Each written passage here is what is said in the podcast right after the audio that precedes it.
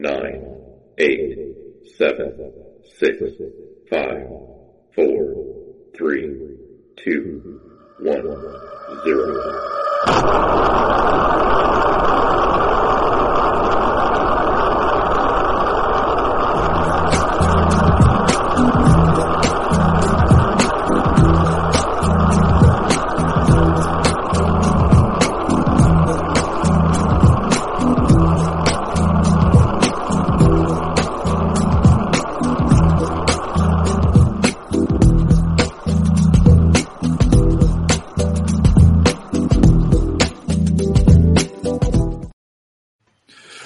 ¿Qué tal? Muy buenas, bienvenidos, bienvenidas a un nuevo episodio de Tuning to the Blog.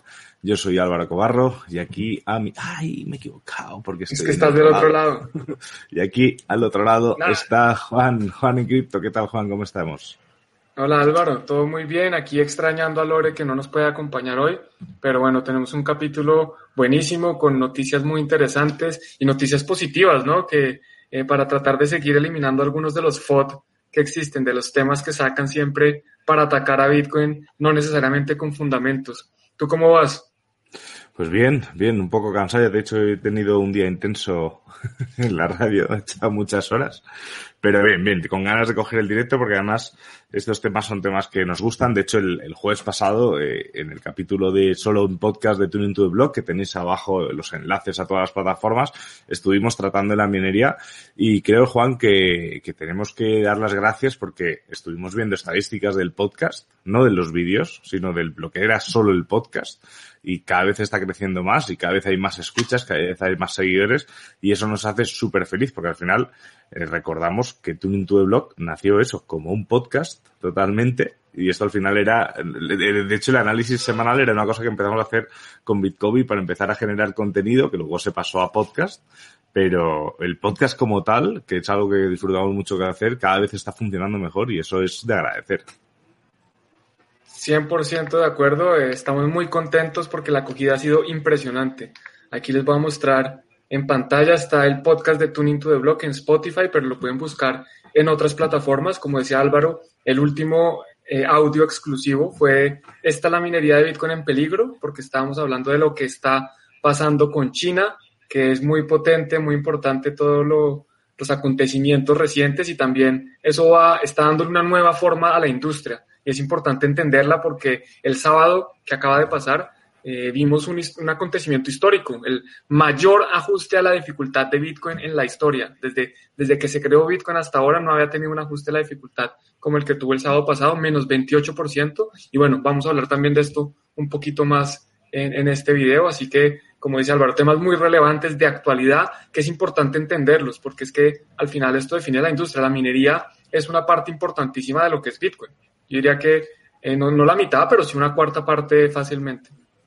Eso es. Y yo, Juan, eh, me voy a tomar una licencia. No te he dicho nada de esto porque es que lo, lo, lo he pensado antes de empezar y, siento no haberte avisado, pero es que me veo un poco con, con las, no la obligación, pero sí las ganas de comentar una cosa totalmente ajena al programa, pero que está ocurriendo, que es, eh, bueno, como sabéis, esta semana está siendo pues la semana de la celebración del orgullo, del orgullo LGTBIQ+. Y en España, eh, ayer, o antes de ayer, no, no sé exactamente cuándo, asesinaron a un joven en, en Galicia a grito de te vamos a matar maricón. Eh, ahora mismo se está movilizando mucha gente en la calle y creo que es de obligatoriedad eh, mandarle un, un abrazo a la familia y a toda la comunidad porque obviamente queda muchísimo por conseguir. O sea, esto que dicen de que no hace falta ya un orgullo, que ya se vive bien, eh, creo que está en manifiesto que no es así porque no es la única agresión que está habiendo. O sea, ha habido muchas agresiones, 80 solo en Barcelona en lo que va de año, agres- agresiones homófobas. Y quería hacer este pequeño paréntesis, lo siento Juan por no habértelo dicho, pero es que vengo de estar leyendo noticias sobre esto y, y es un tema que tengo muchos amigos que se encuentran en situaciones similares y, y me, y me, y- me- es un tema que me duele. Entonces quería hacer este pequeño paréntesis y ya, si quieres empezamos con, con el programa. Bueno, no, te apoyo en ese mensaje. No tenía ni idea que eso era lo que estaba pasando. Sí había visto algo de ruido en redes sociales, pero algo de un mensaje de Vox. La verdad es que yo no le pongo mucha atención a la política porque no creo en ello. Entonces, cuando veo que hay un partido político no, no me interesa tanto. Pero no, claro que sí, apoyo siempre especialmente a las minorías porque es que es muy, son más difíciles de defender. Entonces, de mi parte también, una, una saludo y pues mucha fuerza a la familia porque estos son momentos duros. Eso es. Lo de Vox es otro tema que, mejor no. Ah, ni siquiera está conectado. mejor no, no, tratar, mejor no tratarlo, mejor no tratarlo. Pensé que están relacionados. Vamos a, bueno, da igual, mejor, mejor no tratar, mejor no tratarlo porque si no Hablemos de Bitcoin, hablemos de Bitcoin. Hablemos de, hablemos de Bitcoin. Bueno, vamos pues, entonces a la encuesta. Eso es, estás, estás tú ahí, Juan, hoy a los mandos, así que voy a intentar hacerlo imagiconamente. Y aquí estamos, eh, vale, un segundo que tenemos aquí un staffer. Otra vez un scammer. Un scammer, a ver, lo puedo borrar y bloquear. ¿Qué hago? ¿Puedo borrar? Eh, te bloquea de una vez, yo creo. Pues es que... Es que, no, es que lo que no sabía era si se bloqueaba y se podía... Mm, o sea, si se bloqueaba se queda, ¿sabes? No lo sé. Bueno, aquí está. Yo mientras tanto voy leyendo aquí la encuesta de la semana. Decía, bueno, antes de salir al fin de semana, ayúdanos a escoger la noticia que Lore, desafortunadamente Lore no nos puede acompañar, le mandamos un abrazo, también mucha energía positiva, está con un tema personal. Entonces, pues nada, de nuestra parte un abrazo muy grande y todos, sí, este es el momento para dejarle un comentario ahí a Lore en el video, en el mensaje por si ella los ve, eh, darle mucho apoyo. Y bueno, las noticias nominadas, entonces, minería de BTC Verde, que ganó por poco, estuvo muy cerrado, eh, direcciones de BTC en caída, más de 4.000 fondos entrando a BTC y 650 bancos que pueden empezar a entrar a BTC. Todas las noticias eran con relación a BTC, alias Bitcoin, y bueno, ganó la minería de Bitcoin, o sea que el tema es definitivamente de actualidad, sigue ganando el tema de minería de Bitcoin, sigue habiendo noticias de esto.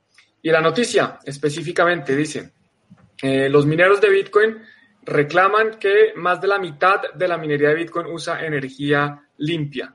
Y esto es, a pesar de que, bueno, hay algunos escépticos, resumo la noticia rápida para comentar. Básicamente hay un, un consejo en Estados Unidos que se llama el Bitcoin Mining Council, Consejo de Minería de Bitcoin, que es un consejo completamente voluntario, no son, no representan a Bitcoin ni representan la minería de Bitcoin, simplemente es un grupo que se organizó. Bueno, ellos dicen que en este momento cerca del 56% de la energía de Bitcoin proviene de energías renovables y esto viene de una encuesta, vamos a ver si lo encontramos acá, de una encuesta donde está representado el, el 32% de los mineros y de ese 32% el 67% dice que en su mezcla tienen energía sostenible. Eh, algunos dicen que este 32% no es representativo, que la encuesta pues no fue realizada con los estándares debidos, pero bueno, esos son los números que tenemos hoy después de lo que está pasando con China. ¿Qué piensas de esta noticia, Álvaro? Pues creo que realmente eh, al final es, es un es, es, es, una cosa que hemos comentado muchas veces, ¿no? la minería de Bitcoin es un, es un negocio. Eh, y obviamente los mineros van a buscar siempre la máxima eficiencia y la energía más barata para poder generar mayor beneficio con su actividad laboral, que es que es realmente eh, eh, pues eso, verificar transacciones para generar Bitcoin. Al fin y al cabo, el hecho de que siempre se ha dicho, incluso se ha mencionado muchas veces algo superior a un 50%, entonces el, la, el, el, que haya salido pues unos datos más fiables que, que ya estén que ya estén fijando algo pues es normal.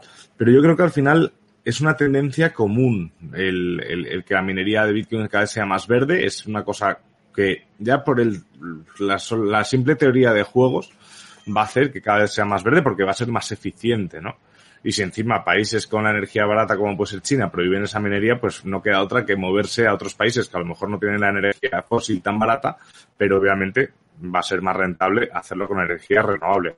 Yo creo, creo, que aquí, Juan, lo hemos mencionado y lo hemos debatido bastantes veces, que también aquí el problema, más que el gasto energético o de dónde procede la energía, es el entender para qué se utiliza la energía.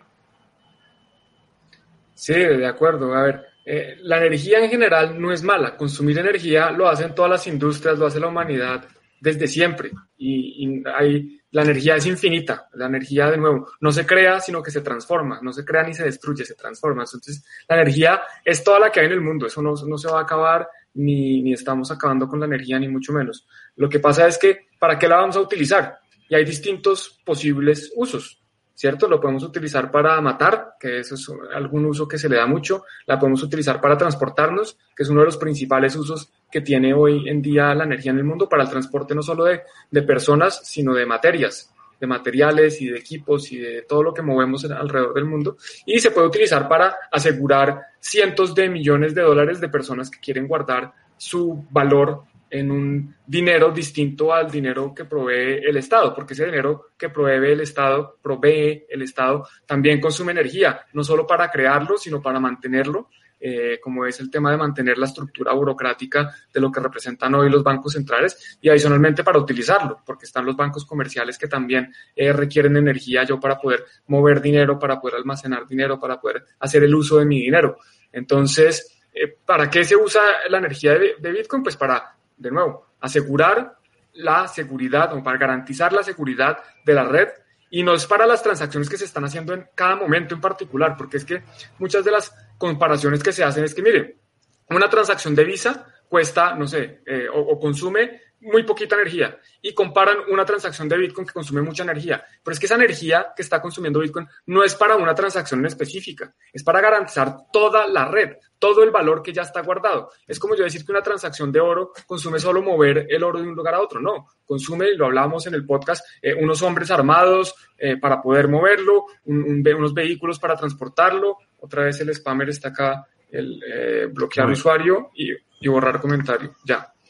Eh, de nuevo, entonces volvemos al tema de, los demás eh, valores o los demás formas de almacenar valor y todo, todo consume energía. Simplemente que la de Bitcoin es más atacada porque es menos entendida y porque la gente no entiende que esto tiene un valor impresionante. Yo no he visto a nadie quejarse que YouTube consume mucha energía y YouTube consume más de tres veces la energía que consume eh, Bitcoin o que hay, muchas industrias que consumen más energía que Bitcoin y desde mi punto de vista son menos útiles y aún así pues no las critico porque cada uno tiene derecho a usar la energía en lo que considere conveniente. Al final si está pagando por esa energía, pues supongo yo que tiene el derecho a utilizarla.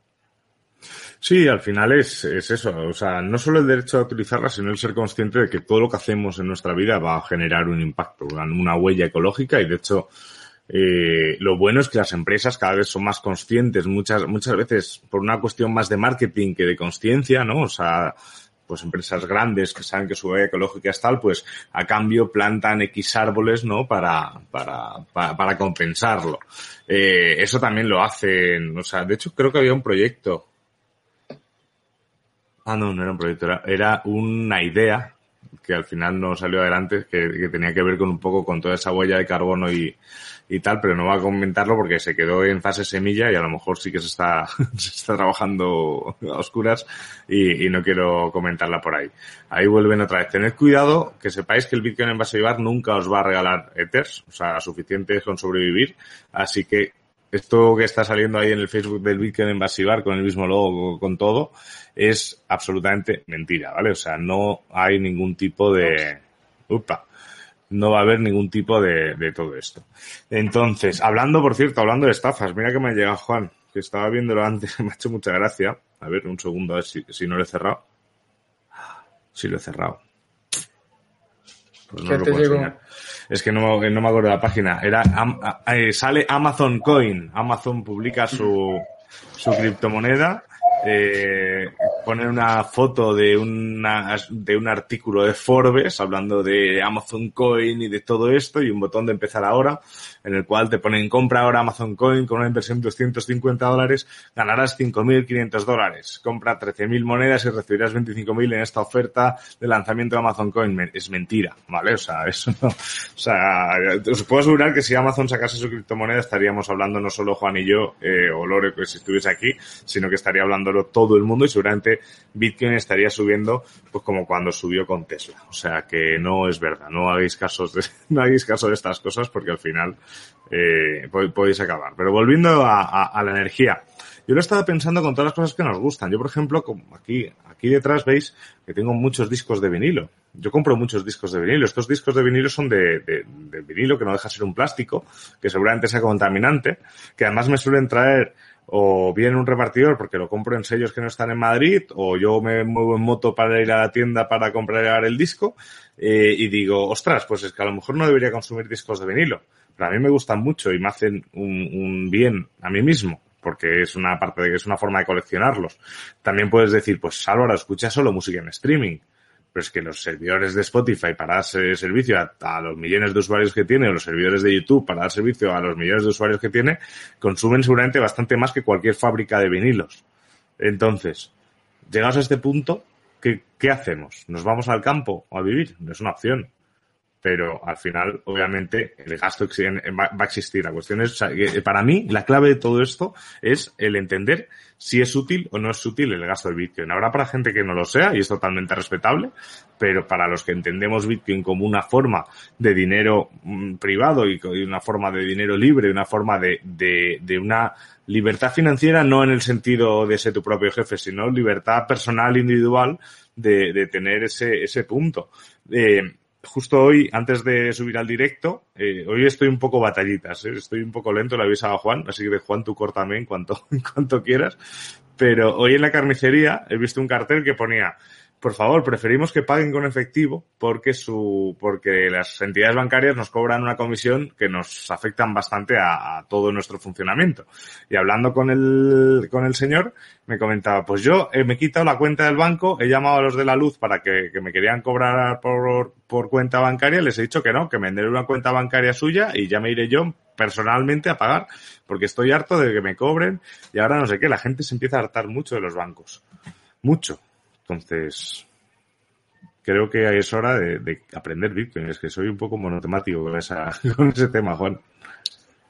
Es, es, hora de Bitcoin. Yo lo único que tengo que agregar es algo que mencionamos en el, podcast, pero para los que no lo escucharon, eh, lo repito acá, y es que el, consumo de energía no es malo. Si el problema es que estamos eh, generando energía de forma sucia, si la energía que estamos generando es sucia, el problema es ese, el problema es la generación de energía, es la matriz energética del mundo, no es Bitcoin. Ese es el problema. Bitcoin se puede generar con energía limpia, como hemos visto, y en general toda la, energía que podemos consumir puede ser energía limpia. El problema está en cómo el ser humano está produciendo esa energía. Y si ese es el, si ese es lo que nos molesta, pues hay que ir a la fuente del problema, no hay que ir a Bitcoin, que simplemente es una de las formas como se consume esa energía sucia que estamos generando.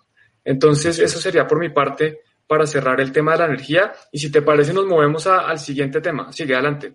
Eh, no, bueno, te, iba a decir, porque no veo las pestañitas, antes de pasar al siguiente tema, eh, creo que te voy a adelantar uno de los temas que he traído yo, porque tiene un poco que ver con la ecología también y Bitcoin.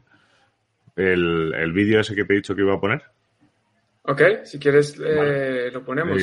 voy a voy a hacer antes de ponerlo iba iba a contestar algunos comentarios que dejé por aquí que nos preguntaba Luis si, si la red era la carnicería de Bitcoin. Eh, Luis no no porque tenía que subir corriendo a, hacer el, podcast de Tuning to the Block y obviamente iba a ser una conversación larga porque obviamente esta persona pues de momento pues no tendría tiempo, ¿no? Para, para todo esto. Y por aquí nos pregunta, nos, nos pregunta también si aprovecharíamos este ajuste para minar. Yo soy de la opinión de que en España no tiene mucho sentido minar, pero bueno, mm, obviamente un ajuste de la minería hacia abajo hace, hace que sea un poquito más asequible o un poquito más fácil minar. También es cierto que cuanto más gente se vuelva a apuntar, la minería se autoajusta y volverá a subir la dificultad. Así que no creo que sea un ajuste tan notorio como para poder empezar a minar con nuestros ordenadores, que es lo que querría, que es lo que querría mucha gente. Y por aquí también nos preguntan que qué opinamos de Cardano. Lo hemos hablado, yo lo he hablado muchas veces. Yo creo que Cardano es un proyecto interesante que no está terminado y que cuando esté realmente terminado veremos si de verdad es interesante o simplemente un proyecto más de los 8.000 o 12.000 que hay en CoinMarketCap. Para mí de momento es uno de esos. Eh, que me pueda gustar más o menos, me puede gustar. Pero de ahí a afirmar cosas como las que se suelen afirmar, pues yo soy mucho más prudente a la hora de hacer estas cosas. Pues si te parece, Juan, antes de decir nada, presento el vídeo. ¿Te parece? Por favor, sí. Adelante. Pues vamos a hacerlo. A ver. Ahí ya la tenías. Un segundo. Está ahí preparado.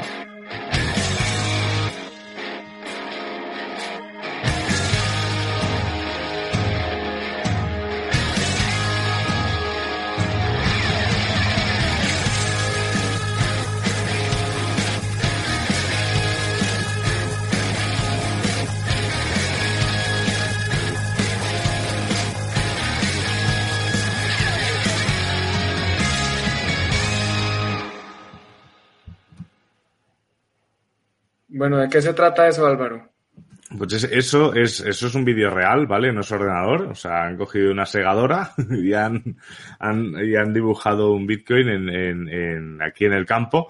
Y esto es un proyecto que se está generando ahora mismo, que los rechazar todos, si haces muy bien. Yo, eh, Sí, eh, claro. ¿Puede ser que, que, que haya sido obligatorio poner el botón de rechazar todos? Lo encuentro ahora cada No, vez más no, no, no. No, no, encuentro obligatorio no era. Decía aceptar todos y rechazar. Y yo siempre rechazo. Claro, claro, no, pero es que había, eh, había algunas, hay algunas que te ponen como para configurar las cookies, ¿no? Y, Acá y- me ofrecía eso. Me decía aceptar o configurar. Y yo cliqué configurar y después rechazar. Ah, pues es que ahora he visto muchas que te ponen ya directamente rechazar todo. Y yo, "Jo, eso es, eso es cómodo, eso es, es hacerme Sí. algo rápido. bueno, pues eh, Viña Satoshi es uno de los proyectos que se están haciendo, ¿vale? Con, con pago de la boticaria. Es un tema de, de, de, de una cuestión vi- vitinícola con, con Bitcoin y que al final lo que se está buscando es, por un lado, recuperar viñedos en España eh, que se estaban perdiendo totalmente, que eran páramos automáticamente y, eh, y se están haciendo también de, esa, de una forma ecológica totalmente y también intentando que todo este tipo de, de vinos que se estén generando tengan la, más, la mayor similitud con Bitcoin. Es decir, que se van a hacer pues muy pocas botellas, como Bitcoin, va a ser escaso. Por supuesto, se puede pagar con Lightning Network y además, pues eh, Josu, que es uno de los promotores, me invitó a charlar eh, en una conferencia que además me dijo que ahí está Josu, que majo Josu. Y Alfred también, ahí Íñigo y eh, eh, Miguel, eh, Miguel, eh, Miguel Caballero también, o sea, hay mucha gente y luego hay gente que no conozco, pero, pero son, va a ser, en teoría la conferencia, según Josu, aún no sé de qué voy a hablar yo, es para que charlemos sobre Bitcoin eh, sin ningún tipo de, de objetivo nada más que charlar y debatir y, ver cómo se puede utilizar. Así que me parece un proyecto guay y lo que me parece muy guay es que hayan pintado el logo de Bitcoin tan grande que yo creo que eso si pasa el satélite de Google Maps en algún momento, ojo, eh. Sí, yo creo que los marcianos, los extraterrestres, porque creo que en Marte no hay, no hay vida o no vida muy inteligente, pero los extraterrestres ya pueden ver un logo de Bitcoin desde el espacio, lo cual es una buena noticia para que sepan que los seres humanos somos un poco más inteligentes y que no estamos utilizando un dinero puerco que utilizan, que, que nos controlan unas pocas personas con ese. Entonces, por lo menos estamos dando muestra de, de vida inteligente en el planeta. A lo mejor piensan que, a lo mejor dicen, ay, por fin llegó el mensaje de Satoshi. Y resulta que Satoshi es extraterrestre también, pongámonos a, a, a, decir bobadas. Pero bueno, pues ya sí, era eso. Quería enseñaros porque el vídeo me parece muy guay, es una iniciativa muy chula y a ver qué, te, qué sale por ahí, porque al final estas cosas también se tienen que poner en marcha y veremos, veremos. De momento promete y, y dicen que el vino es muy bueno. Eso ya te lo contaré, Juan, o ya nos tomaremos tú y una botella para celebrar algo. Sí, habrá que probarlo. Yo estuve, ya, yo ya me registré, ahí había un evento, eh, yo ya me registré, voy a ver si puedo atender a todo, por lo menos algunas de las conferencias, de las ponencias. Bueno, y, y movámonos, movámonos para ver si terminamos antes de la hora. Y el siguiente tema es la inflación. La inflación, que estos son datos recién actualizados, entonces acá está la fecha de actualización. Los distintos países, obviamente Venezuela liderando desafortunadamente eh, la, esta métrica de inflación, que es la HANCE, no sé cómo se pronuncia, HANC, Annual eh, Measured Inflation Rate. Bueno, Venezuela, 1.680%, o sea, esto significa que prácticamente el dinero al final del año no vale nada. Sudán, lo mismo, que el dinero vale menos de una tercera parte. En el Líbano, al final el dinero vale menos de la mitad. En Turmequistán, el dinero al final del año vale la mitad.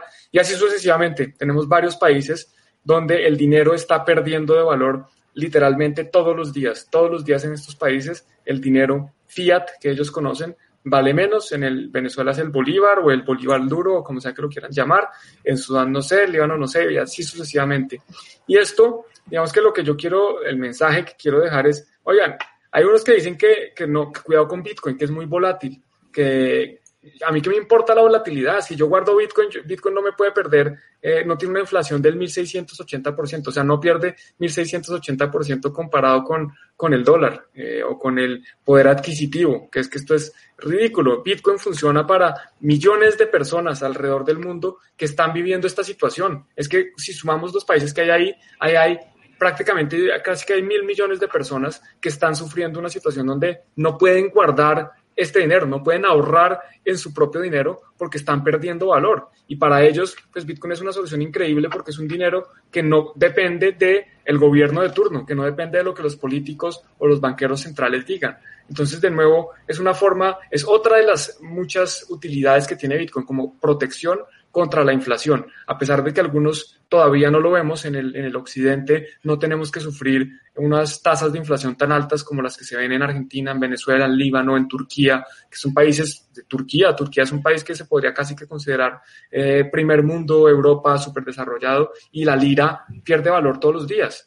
Entonces, de nuevo, es para mostrar que Bitcoin no, es, no está hecho para hacernos ricos ni para hacer trading, que se, puede hacer, es una función que, que, se puede utilizar, pero no está hecho para eso, está hecho para ayudarle a la gente que no tiene unas monedas tan fuertes que adicionalmente, no es que sean tan fuertes, el dólar, hoy en día la inflación 12 meses es del 5%. O sea, si guardas dólares, si ahorras en dólares, tienes garantizado que pierdes el 5% en un año.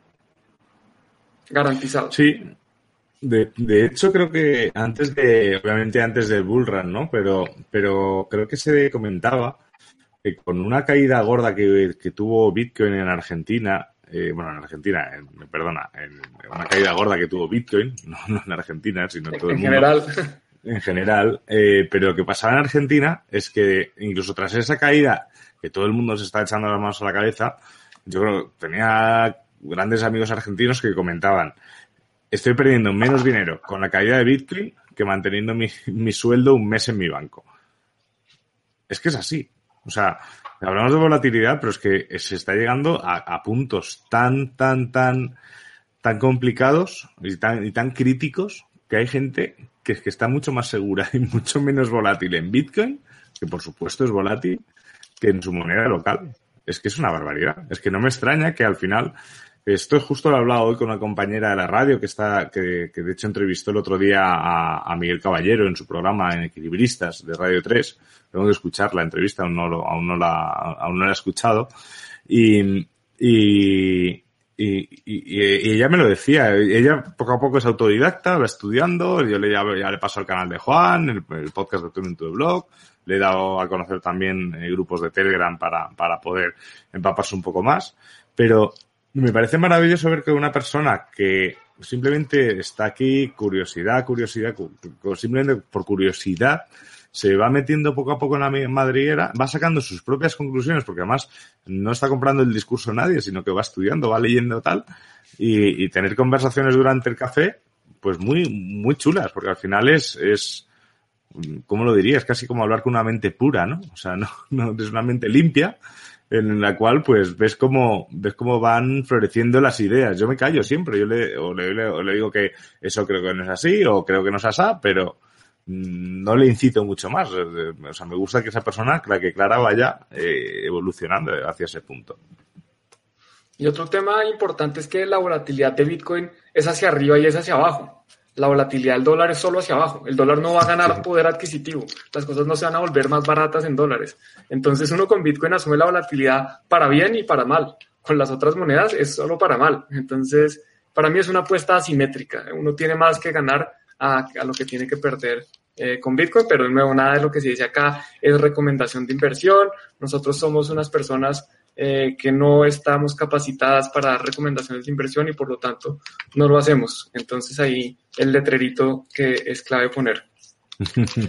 Bueno. comentaba, comentaba la abuela María Juan que, que, cuando la Fed deje de emitir dinero, la economía mundial se va a morir y el Bitcoin será nuestra libertad financiera. El problema yo creo es que la Fed no va a dejar de emitir dinero nunca. Total, no le cuesta nada. O sea. si de, de pronto lo que pasa, Sí, de pronto lo que pasa es que nosotros dejamos de darle valor a ese dólar, ¿no? O sea, que la Fed imprime tanto que decimos, bueno, ya ese papelito que nos están dando, tal vez no. Y eso pasa, y eso pasa, mejor dicho. Eh, en, en, Venezuela, en la calle, ahí vemos cómo han hecho, empezaron a utilizar los bolívares para hacer adornos, carteras, eh, todo tipo de artesanías. Y no es la primera vez que pasa. Eh, literalmente en las, en, las, en las guerras mundiales, una de las tácticas que se utilizó para eh, de, eh, depreciar la moneda de los enemigos era falsificar marcos, por ejemplo. Entonces falsificaban marcos eh, y los iban a imprimir y los, los regalaban en el país enemigo y la gente entonces tenía infinitos marcos y salían a comprar y claro, las cosas empezaron a subir de precio y así perdí, eh, hicieron que la moneda de, de, sus enemigos empezara a perder valor. Entonces, eso es lo que está haciendo la Fed. Con cada dólar que imprime la Fed, está quitándole poder a los dólares ya impresos y está quitándole también, eh, ¿cómo se llamaría esto? Como eh, veracidad, legitimidad a, a, la moneda como tal. Yo he compartido, creo que tú en Twitter, un, un recorte ¿no? Que alguien de la FED en una entrevista decía, por favor, dejad de decir que los dólares son fiat, mm, que, que es dinero fiat eh, y hacer memes con ello porque es algo mucho más serio, ¿no? Una cosa así, como un llanto de niño pequeño totalmente. Ay, Dios mío, de verdad. Quitarle, quitarle el dinero al, al, fiat, solo fiat. Eso, eh, eso la verdad es que es un buen punto para la sección de lo que hay que leer, ¿eh? O lo que hay que oír de tu, blog. Esa era una. Esa era. Vamos, ya, ya, te dejo ahí la idea. Bueno, me va a tocar buscar otro. Preguntaba por aquí, Deb, eh, que, que le intriga es cómo el valor de Bitcoin tuvo un retroceso por la prohibición de minar en China. ¿Qué opinan acerca del mercado cripto en China? Eh, eso, de hecho, lo comentamos ¿no? En, en, algún podcast ya. De todas formas, yo creo que tampoco ha bajado tanto Bitcoin a raíz de lo de China, sinceramente. O sea, que creo que le ha afectado más eh, Elon Musk que China, ¿no? O sea, como que, que con Elon Musk se fueron muchísima gente nueva y los que quedamos ya no éramos tan, tan, tan nuevos, entonces lo de China ha sido, bueno, una cosa más. Y sabemos que se está produciendo una mudanza de equipos y es, es un día por ahí más. O sea, que tampoco, no sé, Juan, si opinas tú igual, pero creo que, en mi opinión, no ha sido tan gorda la bajada para lo que podría haber sido lo de China. Sí, yo creo que ni lo de Elon Musk fue tan fuerte como la gente cree, ni lo de China es tan fuerte. Es que yo no le atribuyo eh, a una noticia en particular los movimientos de precio. Obviamente puede pasar, si se incendia la fábrica de Apple, pues la acción de Apple va a caer, si eso llega a ser noticia. Pero, pero Bitcoin, que es un mercado tan grande que influye en tantas cosas, yo no creo que una noticia única eh, sea la que pueda hacer que el precio caiga un 50%. Y lo de China, yo la verdad es que en serio lo veo como muy positivo positivo en el largo plazo. En el corto plazo, pues puede crear algunas inconsistencias, la, la dificultad de la red tuvo una disminución importante, se demoró el ajuste un poco más de lo esperado en tiempo humano, pero no en número de bloques, o sea, Bitcoin sigue funcionando como está programado para funcionar, nada de eso cambió, eh, y, y, en el largo plazo, pues ahora vamos a tener una red más descentralizada, sin la excusa del occidente, especialmente de Estados Unidos, diciendo que es que China controla Bitcoin, entonces, pues para mí buenísimo, nos quitamos una, uno de los food se descentraliza la red, se ve que Bitcoin es resiliente, que Bitcoin vuelve a su normalidad después de los 2016 bloques, se ajusta la dificultad y ya, y no pasa nada, todo, todo sigue igual. Entonces yo creo que lo que, lo que no es, Bitcoin es como, como Goku, lo que no lo mata lo hace más fuerte. Claro, por supuesto, como el comer, pero ahora lo que dirán los chinos es que Bitcoin es malo porque lo controla Estados Unidos. Al final, obviamente, siempre va a haber. Siempre va a haber. Es que es como el MMS de, de, también lo hemos compartido alguna vez, ¿no? De, ostras, el, el, Bitcoin, el Bitcoin lo utiliza poca gente al año siguiente. El Bitcoin lo utiliza, no sé, pero lo utiliza mucha gente, pero para delinquir. Eh, el Bitcoin se utiliza eh. solo en algunas instituciones. Y el Bitcoin solo se utiliza en países pequeños. Cada año la, la, la excusa es más pobre, ¿no? Pero bueno, ahí está, ahí está la cosa. Bueno, te propongo entonces que sigamos con el siguiente tema porque además este es largo. Esta noticia nos la compartió Lore a pesar de que nos puede estar y dice, bueno, se avecina, es una pregunta, se avecina una caída de la dificultad de la minería aún mayor. Cinco cosas a tener en cuenta sobre Bitcoin. Entonces voy a ir por los titulares y vamos comentando cada uno. El primero, récord de acciones y disputa por el petróleo. Hablemos de récord de acciones, lo que está pasando eh, principalmente en el mercado de Estados Unidos. Las acciones están en récords históricos. Nunca antes habíamos visto acciones tan altas. Adicionalmente, no es solo el precio de las acciones, sino los múltiplos que se están pagando por las compañías. Yo mientras les digo esto, estoy buscando el precio de la gráfica del Standard Poor's para que vean, para poder mostrarles un poquito, para que vean cómo está eh, esto de las acciones, ya la tengo aquí, y ahora me falta es compartirla. Un segundo, quito esto acá y ponemos... Ah, la, ah, la pusiste, buenísimo. Sí, sí. Listo, ahí ya está. Entonces, pues estas son las acciones, están en récords históricos para que se hagan una idea. Desde la caída del año pasado en mayo hasta ahora, ha subido tan solo un, hola aquí, la módica suma del 86%, más porque esto cayó hasta acá. Prácticamente un 100% ha subido desde mayo. O sea, la economía está mal. La crisis no se ha acabado. El COVID sigue dando vueltas, pero las acciones ya valen hoy el doble de lo que costaban en mayo después de la caída de, del Standard Poor's con el COVID. ¿Qué piensas de esta primera parte de la noticia, Álvaro? Pues a ver, sinceramente pienso que, que a mí, más que pensar, es una cosa que me preocupa bastante, porque la clave es lo que has dicho tú, ¿no? O sea, la crisis está latente. Eh, podemos hablar, sobre todo tú y yo podemos hablar en persona de lo que está pasando en España. O yo más concretamente en la comunidad donde nací, en Baleares. Bueno, nací en Barcelona realmente, pero donde he vivido toda la vida ha sido en Baleares. El, el, o sea, Baleares es una comunidad, son islas y viven 100% de turismo. O sea, hay muy poquita industria. Es una industria local, pequeña. Eh, lleva Baleares dos años muy malos. Encima ahora cuando parece que se estaba relajando la cosa, ha habido lo del macrobrote este de, de los chavales y las fiestas y compañía, y parece que se vuelve a complicar. Eh, la economía está ahogadísima. La gente se le van a acabar ahora las medidas extraordinarias de los ERTES y compañía. No hay ayudas, eh, que en el fondo las ayudas no dejan de ser más inflación. Eh, y más deuda, y más deuda, y más deuda. Y aún así en Estados Unidos pasa igual, incluso peor. Entonces, que las acciones sigan subiendo discriminadamente, yo creo es fruto de eso, de imprimir dinero a mansalva y que y subir y subir y subir y subir. Es una subida totalmente real que habrá gente que dirá, hombre, si está subiendo todo esto es que no hay tanta crisis. Pero donde está la vida realmente no es en los parques de bolsa. La vida está en las calles y la vida está en las casas y la vida está en la gente. Y la gente te puedo garantizar que no va a poderse comprar comida ni va a poder pagar alquiler con unas acciones. Entonces, creo que es muy preocupante el que haya subidas de ese tipo si vemos un poco los fundamentales que lo rodean. O sea, en ningún momento creo que hay motivos para que suba un 100% prácticamente de un año a otro. Algo como la bolsa, pero bueno. Habrá quien me diga, no, es que no sabes. Pues probablemente no sé, pero yo es mi opinión. Bueno, no, yo la comparto, no sé si toda, pero por lo menos la, gran mayoría. Bueno, lo siguiente dice, los fundamentales de Bitcoin, acá entre paréntesis de Bitcoin, no están en peligro. Y habla que a pesar de haber sufrido pues, el mayor ajuste a la dificultad, que ahí sigue funcionando, que Bitcoin sigue sirviendo para, para lo mismo. Y bueno, pues que, que, ahí está, que eso no ha cambiado, que la dificultad simplemente se ajusta y, y ya.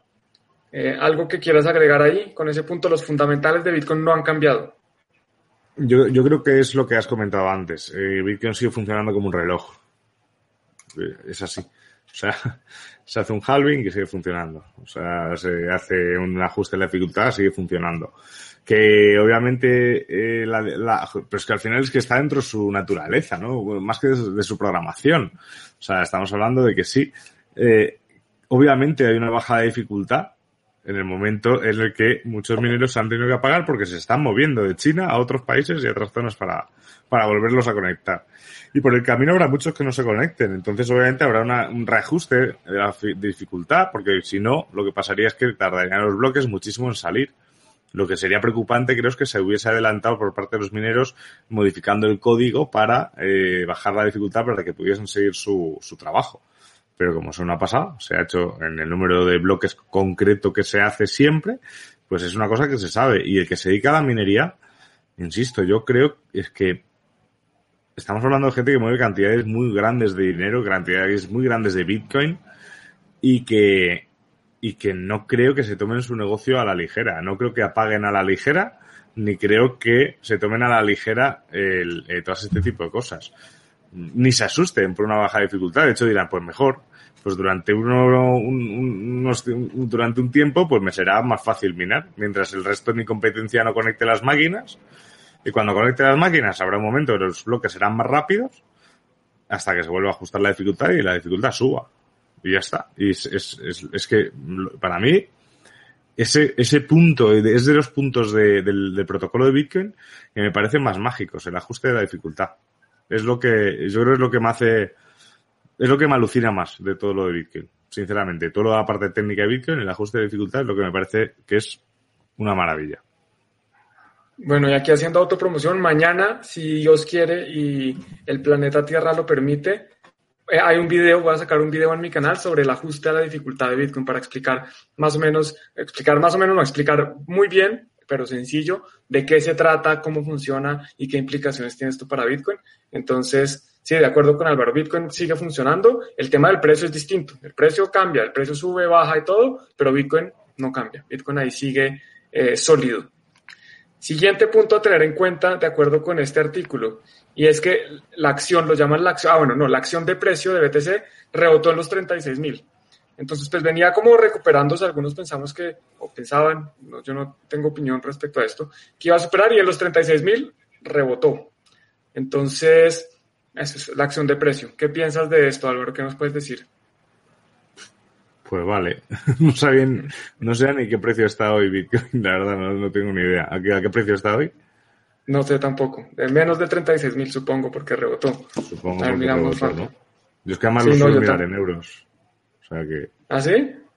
Yo sí, pero porque yo trabajo, mi vida es en euros, entonces en dólares, pues, pues sé que son menos euros y ya está, pero, pero lo miro en euros por, por mental, porque en mi cabeza pienso en euros. Yo lo miro en satoshis, entonces siempre son 100 millones. También, exacto, sí, sí. O sea, de hecho lo que no varía para nada, de hecho lo que ha hecho ha sido aumentar mi cartera en satoshis, pero pero no sabía ni que había bajado hoy. O sea, para que veas lo que me importa el, precio en el que estoy Bitcoin. O sea, Mira, está en 34.123. Ah, bueno, joder, una caída de 2.000 dólares, eso que es nada. O sea, acostumbrados a, a, las últimas grandes caídas, 2.000 dólares, pero bueno, vamos a asustarnos, señores, que ya, que ya tenemos una edad para, para ver películas de miedo. Sí, no, eso no es nada. Bueno, y aquí me dice que Luis que ponga imágenes, sí voy a poner imágenes, va a estar, van a ver, es bastante completo, lo recomiendo. Bueno, siguiente punto del artículo, y casi lo embarro, bueno, pero no, lo quería salvar. Aquí dice, eh, el volumen no ayuda a los alcistas. Básicamente lo que está diciendo es que el ajuste, eh, perdón, la subida de precio fue sospechosa porque durante el fin de semana, que fue cuando subió bastante en precio, que de nuevo no sé qué tanto es bastante, el volumen no fue muy alto. Entonces aquí está, bueno, aquí no dice nada del volumen, no lo muestra. Entonces normalmente cuando hay poco volumen significa que no hubo muchas transacciones y que el precio subió, digamos, porque simplemente era fácil subirlo en el mercado, algo así. Eh, no sé qué tengas que opinar al respecto. Bueno, no sé, también cuando bajó de los 30.000 creo recordar que hubo la vela, no sé si era diaria o de horas o de no sé qué, en qué parámetro de tiempo estaba, más grande de la historia de compra en Bitcoin, ¿no? Entonces, eh, pues que hay poco volumen de compra, pues no sé, si al final sabes lo que pasa, Juan, que es que me, me sale, ya sé que los traders van moviendo el mercado mientras los holders nos sentamos a, a, a verlo, pero pues... Hablar de Bitcoin Claro, si se, quiere, si se quieren pegar ellos para ir quitándose los satoshis unos a otros, pues que lo hagan. Sinceramente, me da lo, me da lo mismo. O sea, no. Pues que hay poco volumen y por eso sube. Sí, pues hay poco volumen y por eso baja. ¿Qué quieres que te diga? O sea, es que tanto para un lado como para otro. Lo que no entiendo muy bien es que tiene que ver el precio de Bitcoin con la dificultad. O sea, que apaguen las máquinas, se refiere. Eh, perdona, eh, con respecto al artículo. Claro, el artículo habla si bajaría la dificultad de Bitcoin próximamente más. Pero, pero no, mira que hablas de en general de temas que hay que tener en cuenta de Bitcoin. Dice cinco cosas a tener en cuenta sobre Bitcoin, no dice de la dificultad. Vale, sí. Vale, vale. O sea, es una de las cosas es la dificultad. Vale, vale. Correcto. Y el pues? otro, no, y el último tema es que, bueno, vuelve la confianza de los inversores lentamente. Entonces aquí mencionan el índice de miedo y avaricia, y lo voy a poner aquí, este es un índice que muestra un poco, dependiendo de qué está pasando con el mercado, si hay miedo o avaricia, en algún punto llegó a estar por acá, o sea, mucho miedo en Bitcoin, ese era el momento de comprar. Normalmente uno compra cuando los demás tienen miedo, vende cuando los demás están avaros y se está recuperando. Eso es lo que dice el artículo. ¿Algo que opinar con respecto a esto? Pues que como realmente fuera de Telegram no hablo con nadie de, en la calle de Bitcoin, pues no sé qué miedo hay. Lo que sí que veo mucha gente regocijándose. De oh, es que ha bajado, está en 30 mil euros. Menuda ruina. Y dices, ya, vale, pues muy bien, ha bajado 30.000. En 30.000 también te parecía caro cuando, cuando había subido hasta 30.000. Obviamente es mejor que esté en, en 50.000 euros o 60.000 dólares. Pero ahora, pues, pues ha bajado, si ha bajado tanto, pues compra y ya está. Si, o si lo que quieres es reírte de mí, pues busca otra, dime que estoy gordo o algo, pero porque ha bajado Bitcoin, te puedo garantizar que no me, no me ofende de ningún tipo. Y que estoy gordo tampoco. Bueno, aquí nos preguntan rápidamente que cuál es la noticia de los 650 bancos. Es una noticia que dice que en Estados Unidos, gracias a un acuerdo entre NYDIG y otra compañía que no me acuerdo el nombre, eh, van a 650 bancos van a poder ofrecerle a sus clientes la compra, venta y custodia de criptomonedas directamente desde el banco, simplemente con básicamente lo que sería similar a una API. Simplemente se conectan a esta otra plataforma y la otra plataforma se encarga de unos de hacer el mercado, de proveer la, la, interfaz y todo, y los otros de hacer la custodia. Esa era la noticia, ahí como en resumen, para no dejar a Luis con las ganas de la noticia. Y tenemos otra noticia. A mí, de las noticias la que, me, la que me parecía más interesante es la de la bajada de las direcciones de, de Bitcoin. Creo que tú también, por lo que lo has compartido, estaba el TIC. Ah, sí, no, me di cuenta, pero sí, bueno, es lo que hablaba, es que hay una bajada en las direcciones activas de Bitcoin y eso no es común porque eh, en realidad es más fácil que crezca, porque una persona puede tener varias direcciones y si yo envío un Bitcoin o envío fracciones de Bitcoin a una dirección, en realidad se crean dos nuevas direcciones, a la que le envío y, la, y donde va el cambio. Entonces, en realidad es difícil que haya menos direcciones eh, activas y con saldo y está pasando en este momento, que no tampoco significa nada, digamos que no significa que haya gente saliendo necesariamente, porque puede ser más bien gente consolidando. Como yo puedo tener varias direcciones, yo puedo decir, ah, bueno, aprovecho que los, las comisiones de gas, el gas no, estoy confundiendo Bitcoin con Ethereum, el, el, costo de hacer transacciones, las fees de las minerías, de la minería están bajitas y puedo consolidar varias direcciones en solo una. Entonces, de 10 direcciones paso a tener una y aparentemente para la red, eh, pues había, antes había 10 usuarios y ahora hay uno. Entonces, no es, que, no es que digan mucho, por lo menos no es exacto lo que se puede extrapolar de, de esa información. Pues sí, eh, no, eh, aparte que es que yo puedo repartir todo lo que tengo en Bitcoin en infinitas direcciones, ¿por qué no? No lo, no lo hago porque me no lo hago porque me porque soy muy vago, ¿no? Pero podría hacerlo perfectamente. Yo puedo tener 2000 direcciones de Bitcoin, ¿por qué no? Pero además te sale más costoso, porque es que una transacción donde tú envías de dos direcciones a una ocupa más espacio que una donde envías de una a una. Entonces, si, si, si distribuyes mucho tus satoshis, te va a salir más costoso hacer consolidar eh, después. Tengo Bitcoin de sobra, ¿no ves que puedo, puedo minar 40 millones más por encima de los 21? Nada, broma. Eh, pero vamos, que sí, que a mí lo de la, a ver, me parecen siempre datos interesantes. Me parece, de hecho, me parece, eh, lo que pasa es que es un dato que los exchanges no suelen compartir, porque además suele ser un dato que, eh, si es demasiado bueno, nadie se lo cree, y si es demasiado malo, no lo comparten porque pone a reducir sus vergüenzas pero sí que me parece interesante las cuentas verificadas de los exchanges con KYC, porque eso sí que son individuos que se meten en esto o las cuentas con saldo. Eso sí que son datos eh, que estamos hablando de, gente que, que, que, participa en los exchanges. Y por lo que pude hablar con diferentes exchanges hace, eh, antes de, eh, antes, de, antes de qué barbaridad como estoy hoy de la cabeza. Eh, antes de verano no, porque estamos ahora en verano. Sí, bueno, antes, antes de empezar el verano, eh, correcto, antes de empezar el verano. Eh, los exchanges, ninguno me daba cifras exactas, algunos sí, pero, pero no era un exchange de gran volumen, pero exchanges de gran volumen no me daban cifras exactas, pero sí gente dentro del exchange de confianza me estaba dando porcentajes de subida que superaban el 100, el 200% de las cuentas, incluso más. O sea, que obviamente estaba llegando muchísima más gente. Esos son datos que sí que me parecen interesantes, incluso más que las direcciones privadas, porque las direcciones privadas al final el hecho de que sean eh, seudónimas y no, y no estén identificadas, pues, pues puede haber ahí diferentes, diferentes opiniones, diferentes interpretaciones. Mm. Incluso las direcciones de, más bien las direcciones, no, las cuentas de Coinbase, que sí son públicas, porque al, Coinbase ser una compañía pública, cuando digo pública me refiero a listada en bolsa, o sea que sus acciones son públicamente negociables, ellos tienen que hacer unos reportes a la SEC, a la Comisión de Regulación de Bolsas y Títulos Valores. Y ellos sí reportan el crecimiento de personas y si les interesa, pues pueden ir a buscarlo porque ahí está y es un porcentaje bastante importante lo que ha crecido. Y además discriminan también, tienen alguna, algunos detalles de quiénes son esas personas. No, no, obviamente no revelan identidades ni mucho menos, pero sí tienen algunas eh, datos eh, demográficos que pueden ser interesantes para los que quieran saber quién está entrando a Bitcoin en este momento.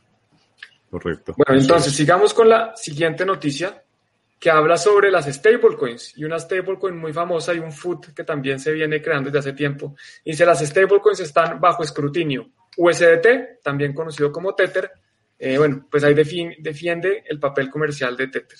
Entonces, ¿qué, ¿qué, está pasando? Ya Tether reveló por primera vez desde hace mucho tiempo en qué están las reservas. Inicialmente se asumía que las reservas de Tether eran todas, eh, aquí no está, que eran todas eh, dólares, pero después revelaron que no, que gran parte de sus reservas son papeles comerciales, que básicamente es deuda de otras empresas. O sea, Tether coge los dólares de la gente, se los presta a otras empresas y eso es lo que guarda como reservas. Y acá muestra que Tether, o, más bien la valoración de las stablecoins, cada vez es mucho más grande comparada con el valor de los, eh, a estos se llaman Market Mutual Fund Assets, o sea, el valor de los fondos, digamos. Cada vez el valor de las stablecoins es más grande. Vemos que en este momento es más del 20%, o sea que las stablecoins son, son bastante grandes, están empezando a tener un valor importante y pues está el tema de, oiga, no se sabe si, si Tether realmente tiene ese dinero. Y más que si lo tiene es si esos papeles comerciales, porque un papel comercial rápidamente es, por ejemplo, Álvaro me emite un papel comercial donde dice que me va a pagar a mí 5 mil euros y yo le presto a él 5 mil euros. Pero si Álvaro no me paga, pues yo no tengo los 5 mil euros. Y eso es lo que está haciendo Tether. Tether recibe dinero del público y se lo presta a otras empresas. Entonces ese dinero, de, forma, de cierta forma, está garantizado por la deuda de esas otras empresas que tienen con Tether. Pero si las otras empresas se quiebran o la roban o se simplemente deciden que no van a pagar y se desaparecen, pues entonces esos activos que tiene Tether no realmente no están garantizando el, el valor que la gente depositó en este activo. Y eso es lo que está pasando con Tether. ¿Qué piensas al respecto? ¿Qué no pasa con Tether? esa, es la, pregunta. ¿Qué no pasa con Tether?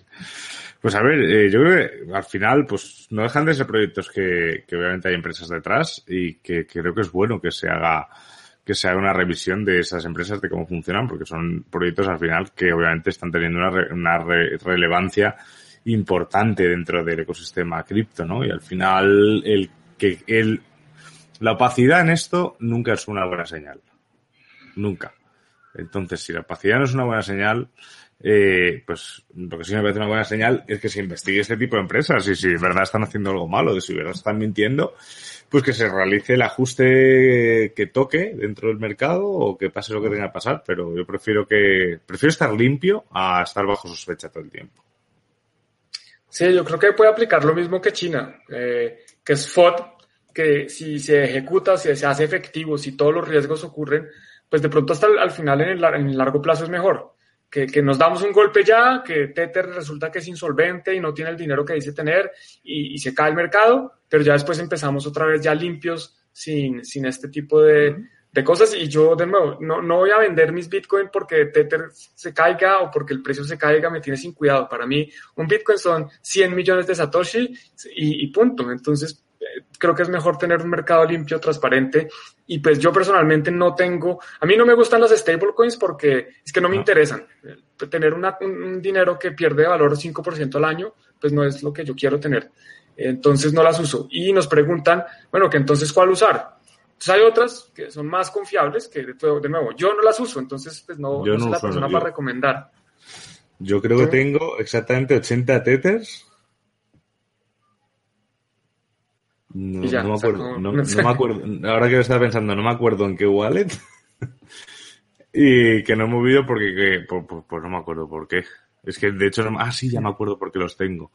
Por una necesidad concreta, de, tenía que hacer, me tenían que hacer un pago, tenía que hacer un pago a Argentina y no querían que fuese con Bitcoin por si llegaba con diferente valor y dije, bueno, pues nada, pues compro Tether y te lo mando y ya está. Que para eso sirve. Para mí ese es el único uso que puedan tener las stablecoins, hacer una transacción en un momento eh, concreto que la necesites que no varíe absolutamente nada el precio. Eh, si es pequeña, pues la haces con Lightning Network y ya está, pero bueno, eh, si lo quieren hacer así, yo personalmente, si a mí me pagan algo en stablecoin, pues lo pasaré a Bitcoin al, al momento, vamos, o sea, no, no necesito para nada. Es lo que tú dices, no tengo intención de guardar nada en, en Tether, ni congelar, ni leches. A mí me gustan las cosas, eh, las cosas sin, sin, sin ningún tipo de control. Así que yo, sin ningún problema. Ahí está mi wallet sin, sin, sin ningún tipo de stop loss ni nada, porque ¿para qué?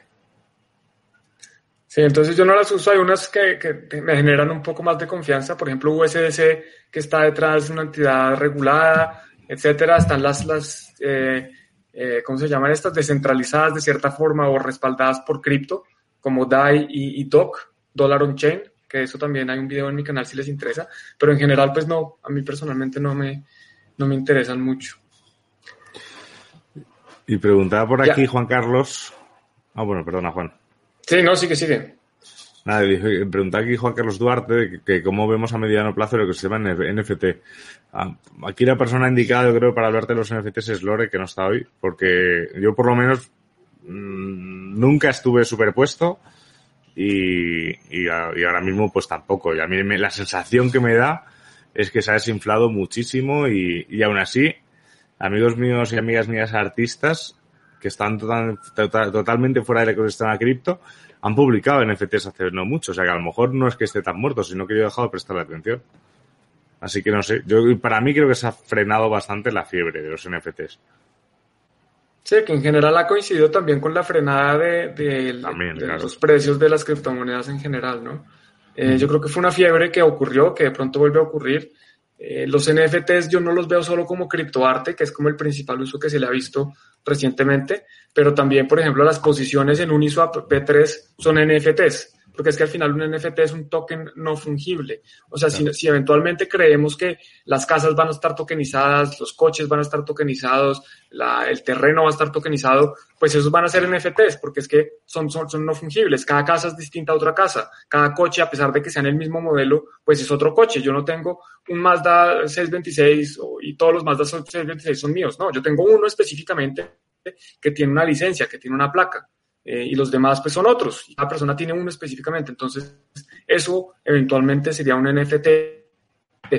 Y yo creo que los NFTs van a tener otros usos. Por ejemplo, en videojuegos ya se empiezan a ver otros, otros usos. Un NFT puede ser un arma. Y es esa arma, no es otra arma distinta. Es esa única arma. Y el que tenga ese token tiene esa arma y punto.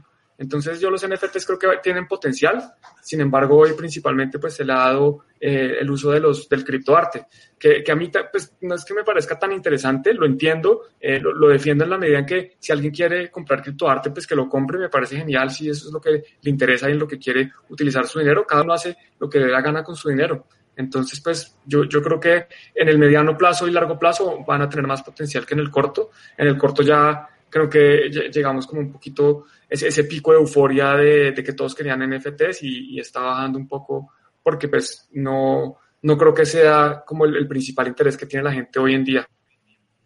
Pero bueno, por otro lado, también es una entrada interesante para, para entrar a aprender de cripto. Conozco criptoartistas y, e inversores en, eh, o más bien compradores de estos tokens que aprendieron a utilizar una billetera gracias a, al criptoarte. Entonces creo que eh, también puede ser bueno en ese sentido. Sí, a ver, a mí de los NFTs, eh, personalmente me hace gracia el. Uno de los primeros debates que yo tuve por Telegram era cuando, cuando veíamos un poco las características de Bitcoin y decían que Bitcoin era fungible.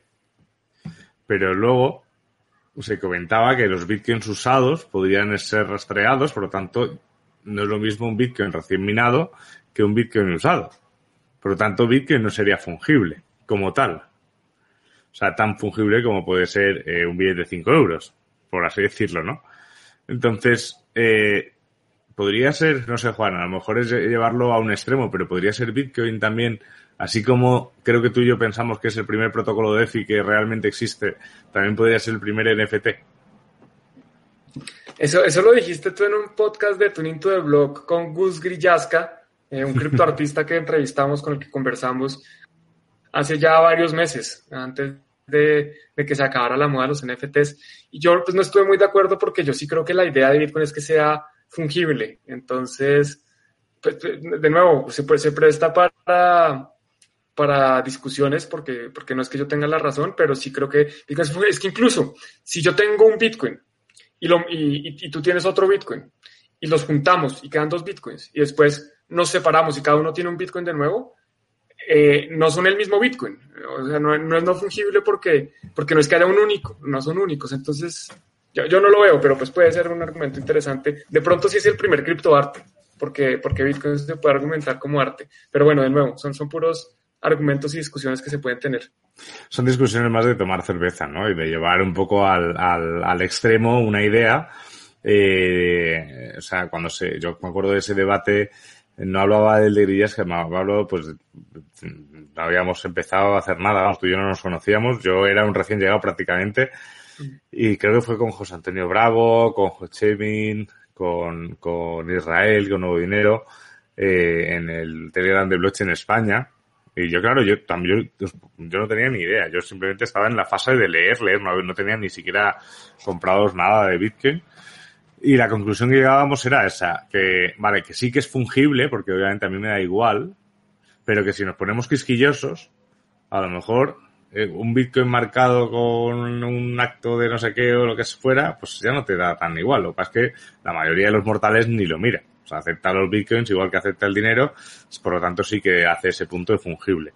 Que obviamente es, Bitcoin es infinitamente más fungible que un coche o infinitamente más fungible que, que un token no fungible. Pero que bueno, que se podría poner así. Sí, a ver, de nuevo, se presta para una discusión filosófica con un una, poco más cerveza en el, con una cerveza en el envase que comenta Luis. O, o con el vino de el viñedo. También.